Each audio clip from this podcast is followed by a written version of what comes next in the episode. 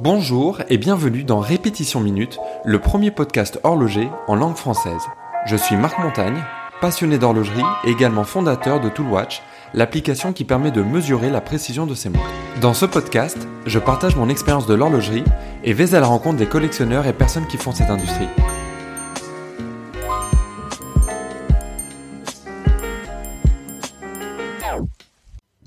Bonjour à tous, je vous retrouve aujourd'hui pour un nouvel épisode et une rétrospective du salon Watches and Wonders qui vient juste de se terminer au début du mois d'avril. Alors pour ceux qui ne sont pas familiers avec ce, salon, c'est en fait une espèce de foire horlogère où toutes les marques, ou en tout cas une grande partie euh, euh, des marques, vont présenter leurs euh, leur nouveautés. Si on voulait faire une analogie, on pourrait penser un petit peu à, à la Fashion Week où pendant une semaine, la, ville, Genève ici en, l'occurrence, va vibrer euh, au pouls de l'industrie euh, horlogère.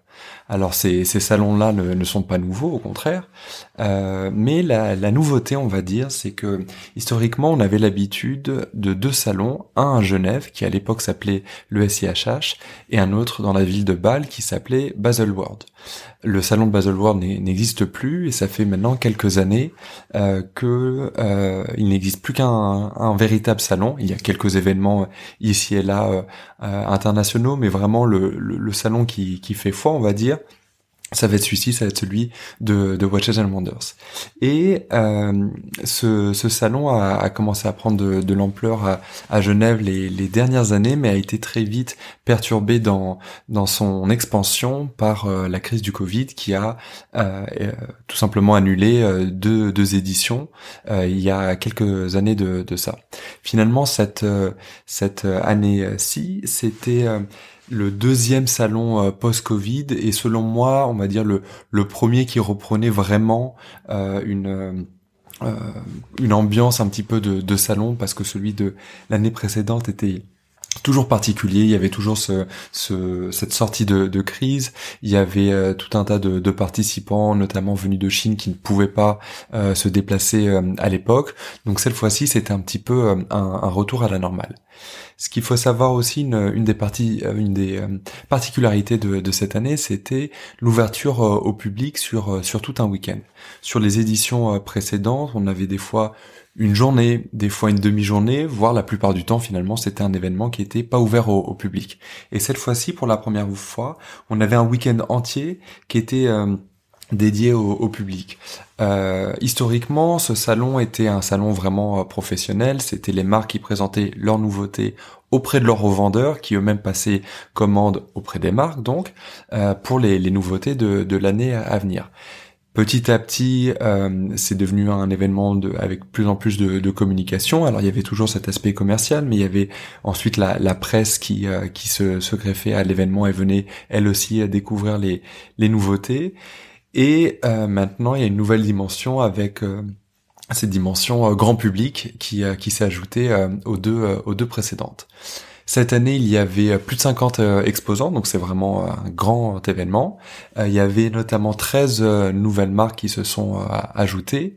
Il me semble que la, plus grande parmi ces nouvelles marques, c'était Ben Ross, et seulement deux marques se sont retirées si on compare à, l'année précédente. Il s'agit de Moser et de Armin Strom. Alors dans les années précédentes, il y avait d'autres marques qui étaient présentes qui ne le sont plus. Je pense à Audemars Piguet, je pense à Richard Mille, mais on va dire que les principales marques sont représentées lors de, ce salon. On a toutes les marques euh, euh, du groupe Richemont, donc il y a Vacheron Constantin, Gégère Le Cool, WC, Panerai, etc., etc.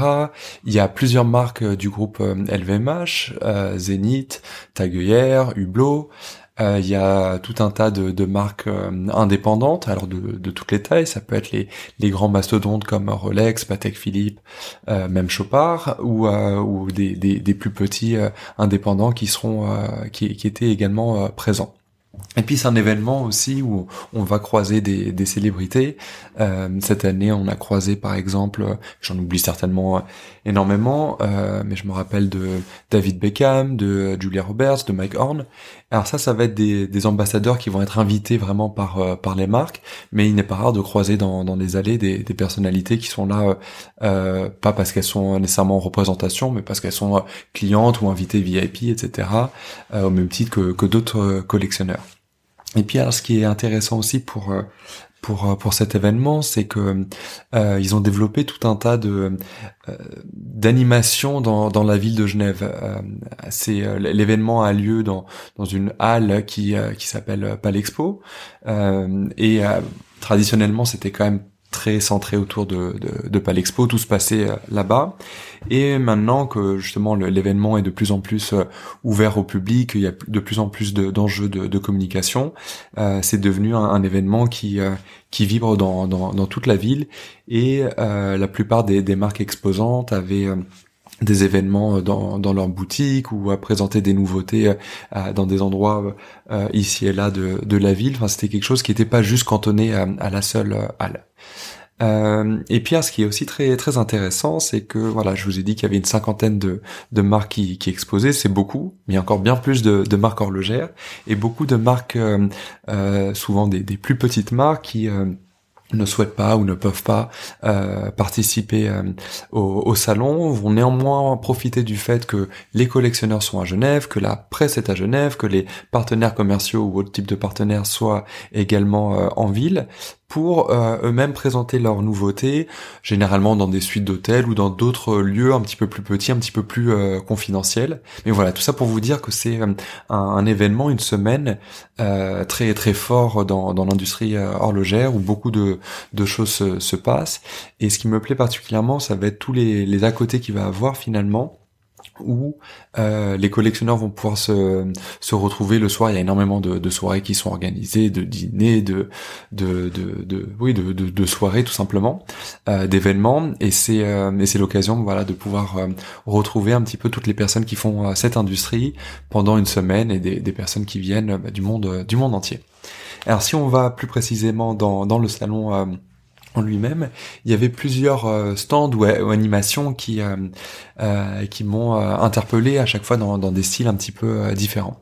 Celui qui me qui, qui me vient en premier en tête et c'est souvent le cas année après année finalement, c'est celui de Van Cleef Arpels.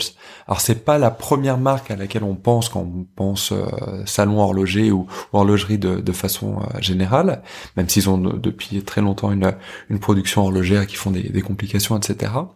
Néanmoins, leur euh, leur stand est toujours euh, hyper euh, hyper impressionnant par sa nature immersive. Par exemple, cette année, on, rentrait, on avait l'impression de d'entrer dans une espèce de de, forêt comme ça. comment J'aurais du mal à la décrire, mais comme comme dans un conte, euh, quelque chose un petit peu onirique comme ça, euh, mais très très impressionnant, très très immersif.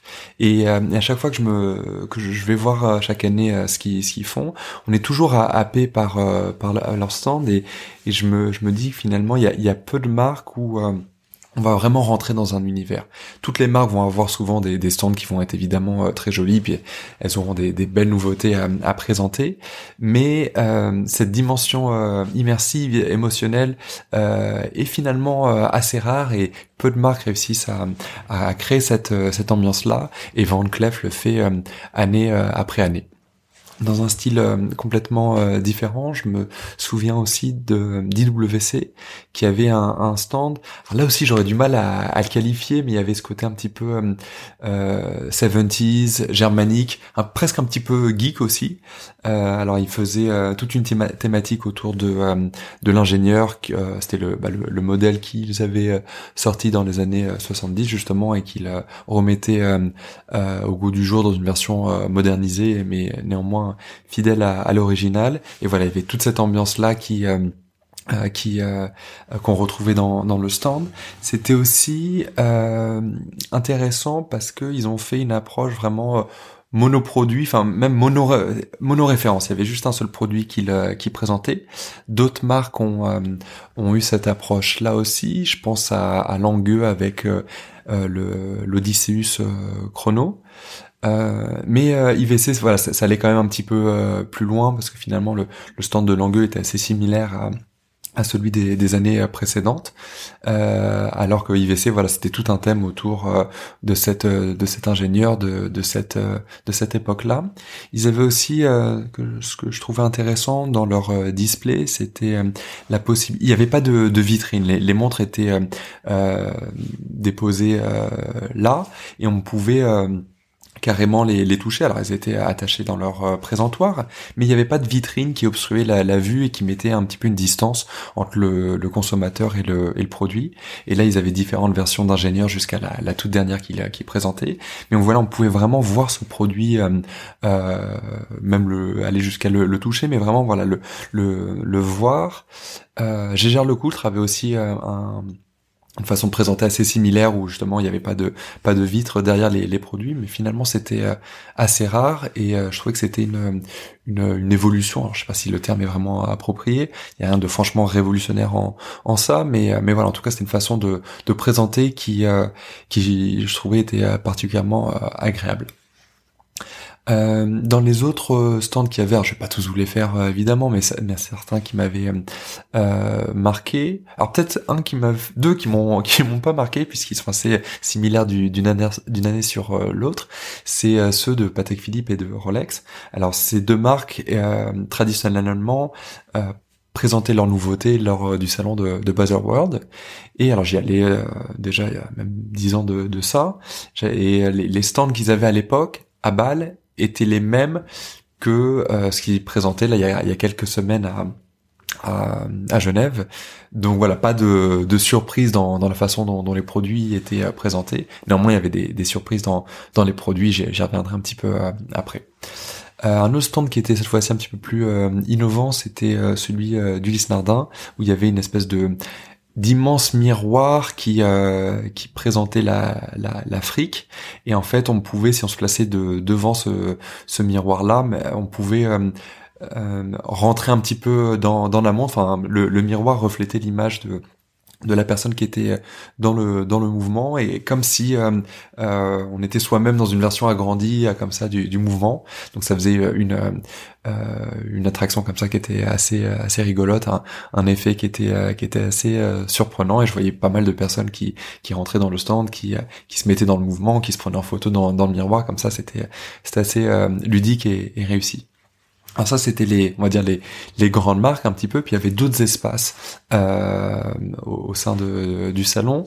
Il y avait ce qu'on appelle donc le, le carré des, des, horlogers et euh, un autre espace qui ressemble aussi qui s'appelait euh, la place, où finalement c'était euh, voilà comme le, le nom l'indique, une place ou un, ou un carré comme ça, avec des stands un petit peu plus petits, ou des marques un petit peu plus petites, souvent des, des, des indépendants, euh, mais Laurent Ferrier par exemple euh, et plein plein d'autres euh, Chapec aussi qui présentaient leur, leur nouveautés dans un espace dédié plutôt aux indépendants. Et puis tout au long de la semaine, il y avait évidemment des, des conférences. Ça pouvait être des CEO de, de marques horlogères, des, des de, de, de, la presse ou des personnalités un petit peu de, de l'industrie qui, qui tenaient des, des conférences euh, sur des thèmes tout à fait variés. Ça pouvait être les, les nouveautés, ça pouvait être des, des tendances euh, euh horlogères, marketing euh, ou autres. Et voilà, qui rythmaient un petit peu euh, le, le, salon. Et puis voilà, c'était des, des animations un petit peu un petit peu supplémentaires.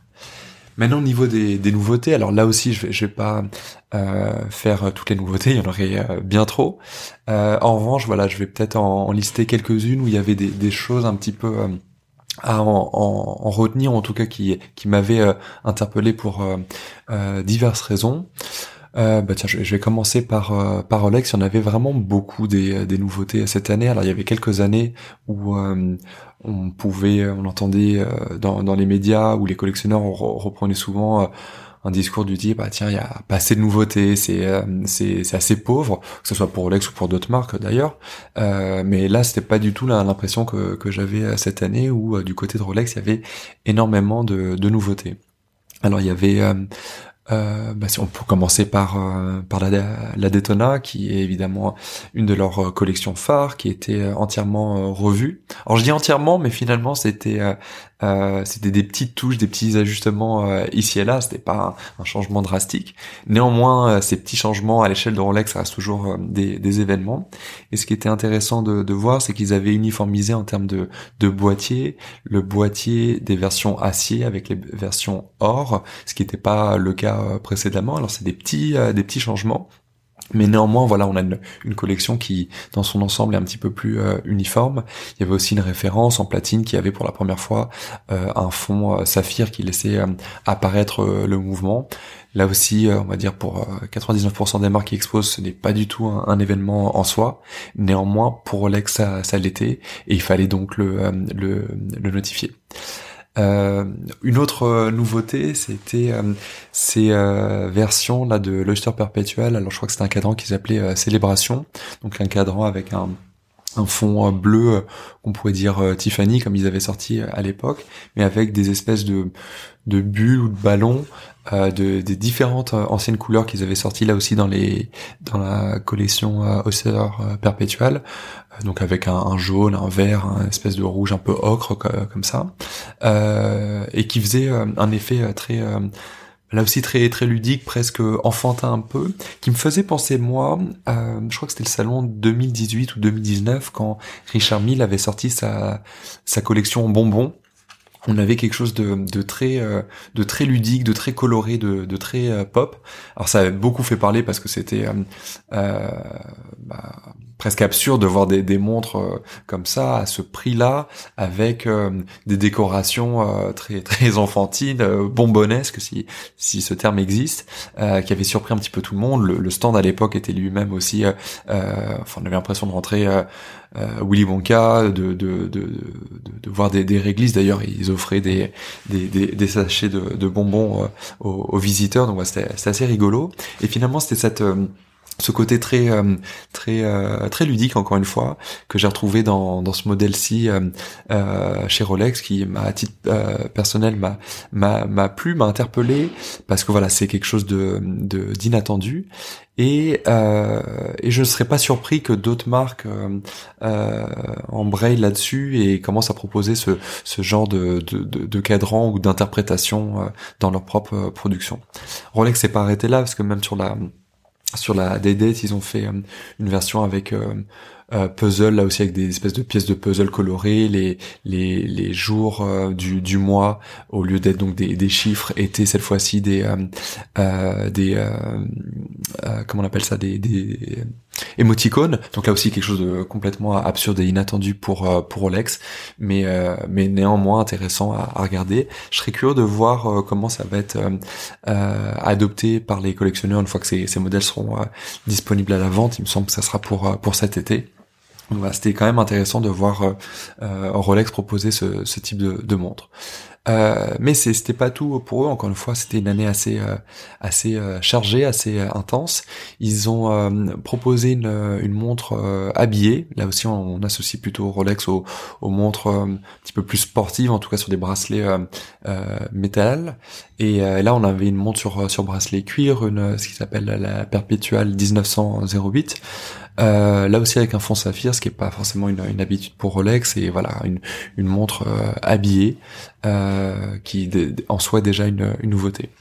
Et puis enfin, je terminerai chez, chez Rolex par euh, la Master qui était proposée dans une version euh, titane.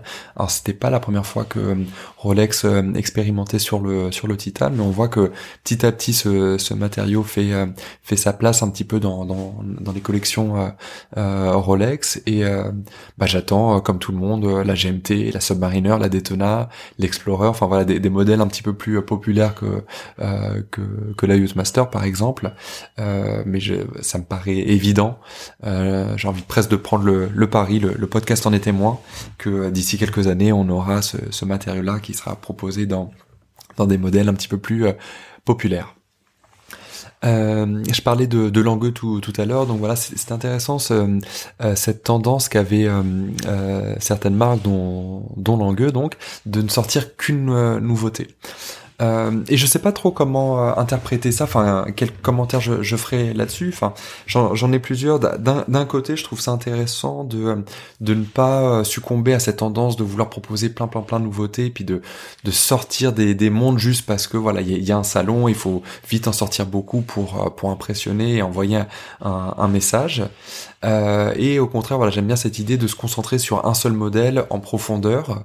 Néanmoins, je trouve que tenir toute une semaine sur euh, sur un seul euh, modèle, bon bah très vite il y a, y a un côté, enfin on a fait le tour en, en, toute euh, en toute franchise et ça devient un petit peu plus dur de, de se renouveler en comparaison avec les autres marques parce qu'on peut pas échapper avec ce ce phénomène de, de, de, comparaison. Les, les, les, gens vont comparer les marques aux autres, elles sont juste côte à côte et c'est une semaine où, où, toutes les marques sortent, sortent leurs nouveautés. Et euh, voilà, on en reste forcément un petit peu euh, sur, sur sa fin quand on ne présente qu'un seul modèle. Une autre approche pourrait être peut-être plutôt, au lieu de proposer un, un modèle, ça va être de, de se concentrer sur une thématique vraiment, je pense à, à Gégère avec la Reverso, donc ils ont sorti plein de, de, de modèles de, de, de, Reverso. Je pourrais pas tous les citer, mais j'ai en tête euh, une, une duoface euh, tourbillon. Donc c'est-à-dire que sur une face, euh, la face classique, on va dire, on a bah, une Reverso tribute toute toute classique en somme, et dès lors qu'on la retourne au verso, on va avoir un tourbillon. Donc j'aime bien ce, ce contraste entre une un un cadran très euh, très classique, très très simple, et puis euh, un tourbillon euh, derrière qu'on ne pourrait pas soupçonner. une autre thématique qui est qui est super intéressante, enfin un autre modèle qu'a développé Gégère Lecoutre, toujours dans la collection Reverso, c'était un, une Reverso euh, chrono, chronographe, euh, ce qui est assez rare dans, dans la Reverso euh, chez Gégère. Alors il y a eu d'autres modèles avec un, un, chrono, mais finalement très peu. Et celui-ci était particulièrement intéressant parce que là aussi il y avait ce côté donc du haut face, mais c'était un, un, chrono qui était un petit peu squelette, donc on voyait le, le mouvement. Il y a aussi l'affichage des minutes qui était rétrograde, donc là c'était une complication qui était intéressante. Et donc voilà, elle était en en acier et en, et en or rose. Et euh, voilà, c'était une très belle euh, nouveauté euh, pour moi, une vraie, comment dire, une vraie innovation et nouveauté au sein de la, collection Reverso qui avait pas trop bougé ces dernières années. Alors il y avait quelques modèles ici et là, mais c'est la première fois, il me semble, depuis un moment, qu'il y avait beaucoup de modèles Reverso qui venaient vraiment appuyer ce message euh, Reverso et proposer quelque chose de sympa dans cette collection qui est évidemment une énorme collection pour pour Gégard Lecoultre et dans l'horlogerie de, de, façon générale. Euh, je vous parlais voilà de marques qui faisaient une seule thématique ou une seule élection. Je vous parlais de la, rétrograde chez Gégère et ça me fait penser à la thématique euh, rétrograde, donc cette complication horlogère, qui était euh, le, thème qu'a utilisé Vacheron Constantin euh, cette année avec plein de nouveautés avec cette complication rétrograde là. Donc il y avait il y avait une montre dans la collection traditionnelle, dans la collection euh, Patrimonie, il y avait euh, une overseas, je vais y revenir, et puis il y avait une euh, pièce dans la collection Les Cabinotiers, donc des, des pièces uniques, qui avaient, en plus d'avoir euh, plein de complications, avait aussi un affichage de, de la date euh, rétrograde. Et je reviens donc sur euh, sur l'overseas parce qu'il y avait donc cette connexion, enfin cette complication rétrograde qui était une première, il me semble, dans la collection overseas, et finalement quelque chose d'assez alors c'est rien de révolutionnaire euh, en soi, c'est une complication qui, qui existe, évidemment qu'on retrouve euh, chez plusieurs marques, quoi qu'elle est euh, finalement pas si commune que ça. Mais là où je trouvais qu'il y avait quelque chose d'intéressant à, à, souligner, c'est que c'était, il me semble, la seule fois, en tout cas dans, dans l'histoire récente, où on a cette complication-là dans une monde de, de sport. C'est vrai que quand on regarde l'overseas, évidemment, on va penser à, à toutes les, les autres euh, modèles un petit peu de, de ce segment. Alors, je parle de l'Odysseus tout à l'heure, mais évidemment la Nautilus, la Royal Oak, euh, même l'Aquanaut, pourquoi pas, euh, l'Alpine Eagle chez, chez Chopard, enfin il y en a plein plein plein, vous les connaissez évidemment. Mais cette complication-là, rétrograde, on la retrouve jamais, il me semble, sur ce type de, de, de montre-là. C'est plutôt une complication qu'on va retrouver sur des montres euh, habillées. Je trouvais ça intéressant d'avoir ce, ce contraste là encore euh, d'une montre euh, résolument sportive et puis euh, de cette complication un petit peu plus habillée, puis en tout cas un petit peu plus inattendue. Et puis c'était un, un, boîtier, là aussi il faut le souligner, d'Overseas, donc assez classique, mais plutôt fin en comparaison de l'Overseas Dual Time ou chronographe. Donc voilà, on avait une, une complication dans la collection Overseas sur un, un, boîtier un peu plus fin que ce qu'on voit habituellement. Et, et, pour moi qui est petit poignet, ça m'a tout de suite euh, parler, en tout cas c'était euh, à souligner. En parlant de, petits euh, poignets de, et de d'overseas, euh, Vacheron a aussi sorti cette année une, nouvelle taille dans la collection Overseas avec quatre modèles en 34-35 mm euh, dans des différentes versions euh, acier ou en rose, certi, non certi, euh, toujours en, automatique, mais voilà avec une taille unisexe et, un petit peu plus plus petite, qui finalement se porte. Alors ça peut paraître vraiment petit quand on dit voilà 35 mm, mais finalement comme c'est un boîtier qui est un petit peu malgré tout assez massif avec des cornes un minimum imposantes, ça se porte plus comme on va dire une, montre en 36 mm type euh, Datejust, Day-Date ou euh, 37 mm un petit peu habillé comme ça. Finalement c'est ce type de, de diamètre là c'est c'est pas aussi petit que le, chiffre pourrait euh, le laisser euh, deviner et ça me fait penser à une autre euh, tendance un petit peu, bah, là aussi de, de montres un petit peu plus euh, plus petite. Je pense à la euh, Tudor Black Bay 54, qui est donc une, une Black Bay de, de, chez Tudor, qui était en 37 mm. Euh, donc voilà, plus petit que ce qu'on a l'habitude de, de, voir, qui a eu, enfin j'en ai beaucoup entendu parler dans sur le sur le salon, et c'est vrai que cette montre a, a, est très intéressante parce qu'on a voilà un diamètre qui est euh, plus plus petit, donc portable par euh, plus de de, de, de poignées, on va dire. Et puis surtout, euh, il y a peu de sur ce segment-là de montres un peu type Submariner, etc. Il y a peu d'équivalent dans ce type de, diamètre-là, donc tout de suite la montre va ressortir et, et être un petit peu une des seules offres qu'on va avoir sur le, le marché. Puis comme souvent sur Tudor, on va avoir un rapport qualité-prix assez intéressant parce qu'on a une montre qui est automatique, qui est certifiée chronomètre, qui a 70 heures de, de réserve de marche euh, pour il me semble 3600 francs, 3150 francs, quelque chose comme ça. Alors en euros c'est à peu près euh, pareil, euh, le franc et, et l'euro sont, sont assez similaires, mais voilà on est sur quelque chose d'assez euh, d'assez intéressant. Euh, Hermès a sorti des, des déclinaisons en, en, couleur de euh, leur montre A08 qu'ils avaient sorti euh, au salon il y a déjà quelques années, une forme un petit peu rectangulaire, carrée comme ça, assez assez intéressante avec des codes esthétiques très très Hermès, très très sympa et qui euh, voilà avec des, nouvelles déclinaisons de, de couleurs et peut-être même de, de matière si si j'ai pas oublié.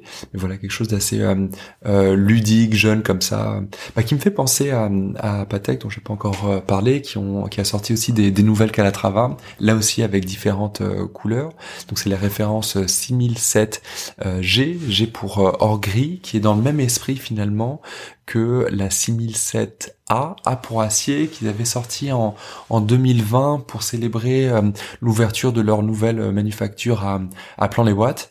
Et donc, c'était une nouvelle euh, Calatrava, qui avait pas vraiment des codes, euh, on va dire, classiques de, de Calatrava. Donc, il avait pas mal fait parler d'elle à, à l'époque. Et là, bah, Patek enfonce le clou, j'ai envie de dire, en, en continuant sur, sur cette lancée-là, puis en déclinant avec davantage de, de, de, couleurs et dans un matériau différent cette, cette référence-là ensuite, Patek a sorti euh, d'autres euh, super euh, complications, d'autres montres, des, travel time, toujours dans la collection Calatrava, un calendrier annuel en, en aquanaut, etc. Enfin, pas mal de nouveautés dans, plusieurs collections différentes. C'est souvent ce que va faire Patek, c'est vraiment plein de, de, de, de monde dans pas mal de, collections différentes et quelque chose d'assez large comme ça.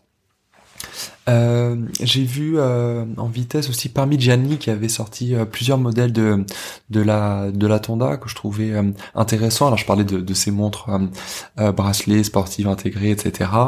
tout à l'heure avec avec l'Overseas et l'Odysseus. Bon bah voilà, Tonda ça serait, enfin la la Tonda ça serait le la déclinaison côté Parmigiani Fleurier. Et voilà, je trouvais que c'était des, des designs qui étaient qui sortaient un petit peu du lot par rapport à ce qu'il faisait avant. Ça, ça, me faisait penser un petit peu aux, aux, nouvelles Kchapek aussi, qui, qui ont beaucoup de, de succès. Et voilà, c'est des nouveautés. Je serais pas surpris que dans quelques quelques temps, c'est déjà le cas pour pour Kchapek, que ça euh, que c'est beaucoup de, de succès. C'est des montres qui, je trouve, sont assez euh, similaires. Je le dis pas de façon négative, au contraire, elles sont très belles toutes les deux et c'est deux belles, deux belles propositions finalement dans, dans des styles similaires, mais avec quelques distinctions évidemment. Et puis, euh, je trouve que ce qui est intéressant, c'est le travail qui est fait au niveau du, du mouvement, l'emploi l'emploi d'un micro-rotor qui, je pense, euh, manque un petit peu peut-être sur les, les, les, autres euh, alternatives que, que je citais, où, où les, les mouvements ont pas trop trop évolué de, depuis quelques années. Et quand, le, quand on regarde justement les, les, les Tonda ou l'Antarctique là chez Chapex, c'est on, on, voit que le, les mouvements sont sont comment dire sont un cran euh, plus plus moderne. Et euh, et voilà je serais pas surpris là aussi dans, dans quelques années que que les autres marques euh, aussi retravaillent un petit peu leur mouvement et aillent peut-être dans ces esthétiques là un petit peu plus modernes qu'ils utilisent dans dans dans d'autres modèles de déjà de de leur de leur collection et bien sûr, il y a eu plein d'autres nouveautés dans, dans plein d'autres marques, mais voilà, comme je vous le disais, je, je vais pas pouvoir euh, toutes les citer. Mais voilà, je vais, euh, je vais m'arrêter là pour euh, pour cette rétrospective. voilà, c'était un événement que j'ai eu beaucoup de, de plaisir à, à suivre, à, à, participer, à revoir plein de, de personnes comme comme chaque année. Et, à peine l'événement est, est, terminé, je suis déjà me projeter sur sur l'événement de de l'année prochaine. J'ai hâte diète et de revoir un petit peu tout le monde, de revoir aussi euh, toutes les nouveautés. Et puis je me réjouis des nouveautés qui vont sortir euh, tout au long de l'année, en dehors du salon euh, évidemment, que je manquerai pas de, de, de commenter et discuter avec vous dans un prochain épisode. À bientôt Merci d'avoir suivi ce podcast. Vous pourrez retrouver les notes de cet épisode sur répétitionminute.com. Vous pouvez également vous abonner au podcast Répétition Minute sur Apple Podcast Spotify ou autre plateforme et laissez un avis sur iTunes si le podcast vous a plu. N'hésitez pas à partager ce podcast avec vos amis, c'est un joli cadeau et ça coûte moins cher qu'offrir une montre. Merci et à bientôt